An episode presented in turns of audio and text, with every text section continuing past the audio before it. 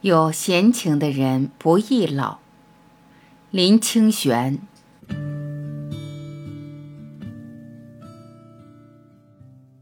我们看电视、报纸、杂志，常看到有记者问名人：“请问你休闲的时候做些什么？”答案有时候是：“我游泳、打网球。”有时候是：“我在家里陪陪父母、妻子。”都是一副胸有成竹的样子。当然，也有一些是支支吾吾的。我看看书，看看电视，到郊外走走，有时候去旅行，到处看看。我看到这样的访问，总觉得那不是休闲，而是忙得不得了。因为对我来说，休闲是什么都不做才能算是休闲，即使脑子里面想也是负担。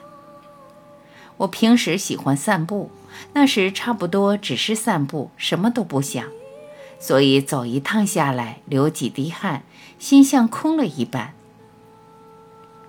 我有一位写小说的朋友，也爱散步，他散步是为构思小说，所以一趟下来可能三四个小时，一路上什么也没看见，有一次还撞到了电线杆，回家后满头大汗，愁眉苦脸。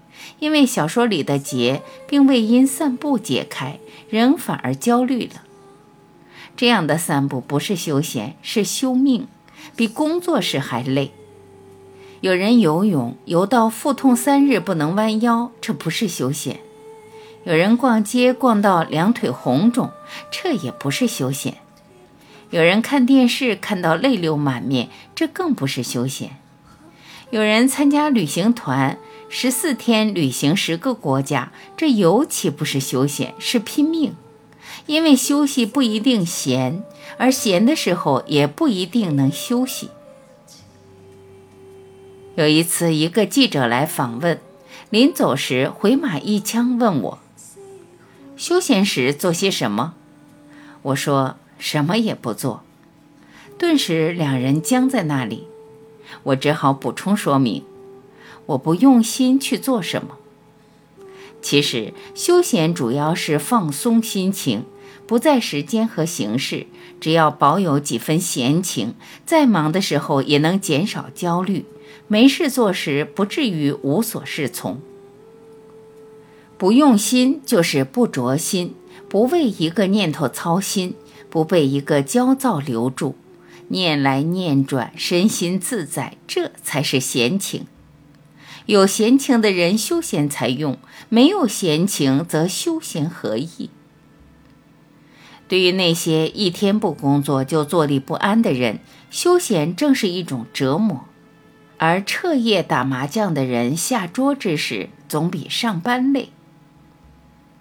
闲情的境界，中国的禅宗讲得最透彻，像百花丛里过，片叶不沾身。风来疏竹，风过而竹不留声。竹密无妨水过，山高不碍云飞。不与花游落，无风絮自飞。举水月在手，弄花香满衣。这些境界都是闲情。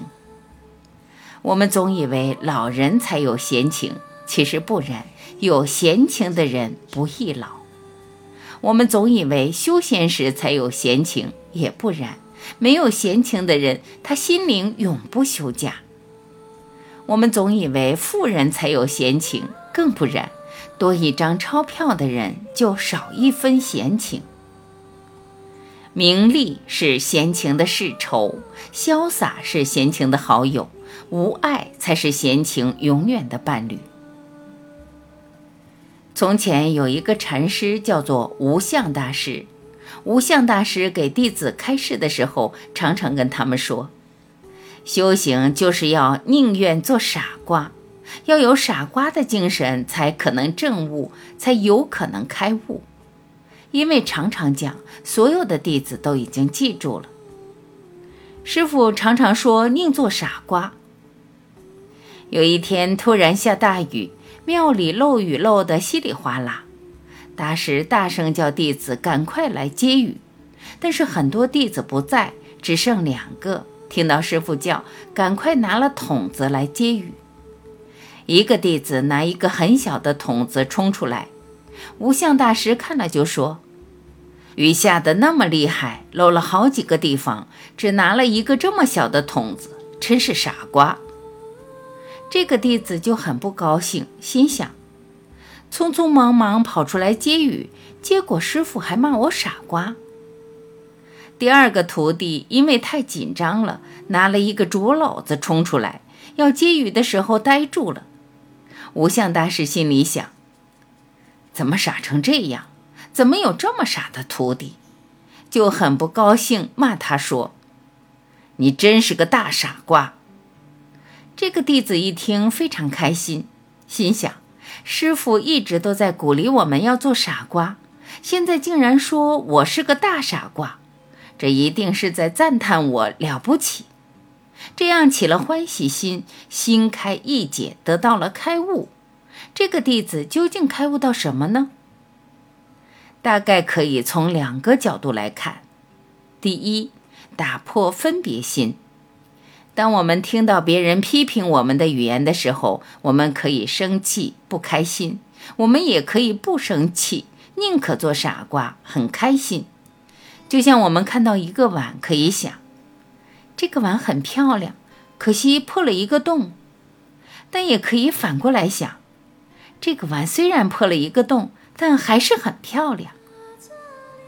第二，从物的境界来讲，傻瓜可能比较容易得到开悟。傻瓜并不是真傻，而是在生活里面没有心机，保持在一种纯然的状态。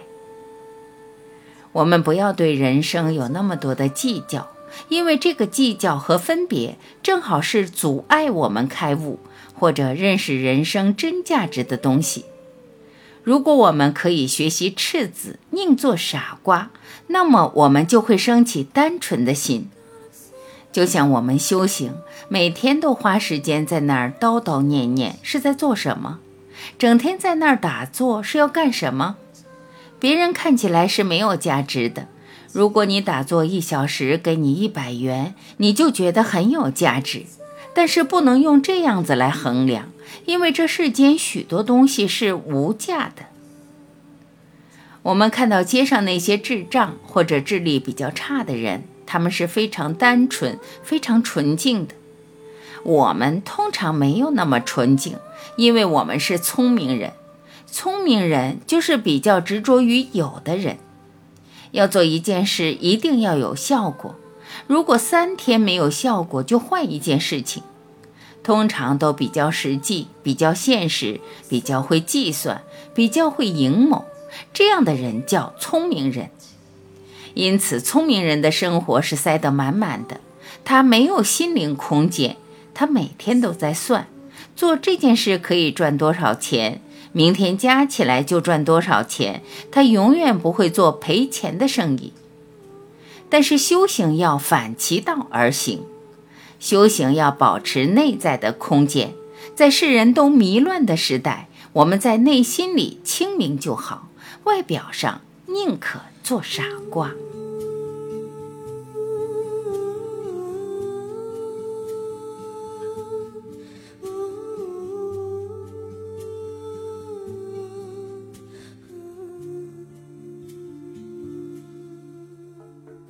感谢聆听，我是晚琪，再会。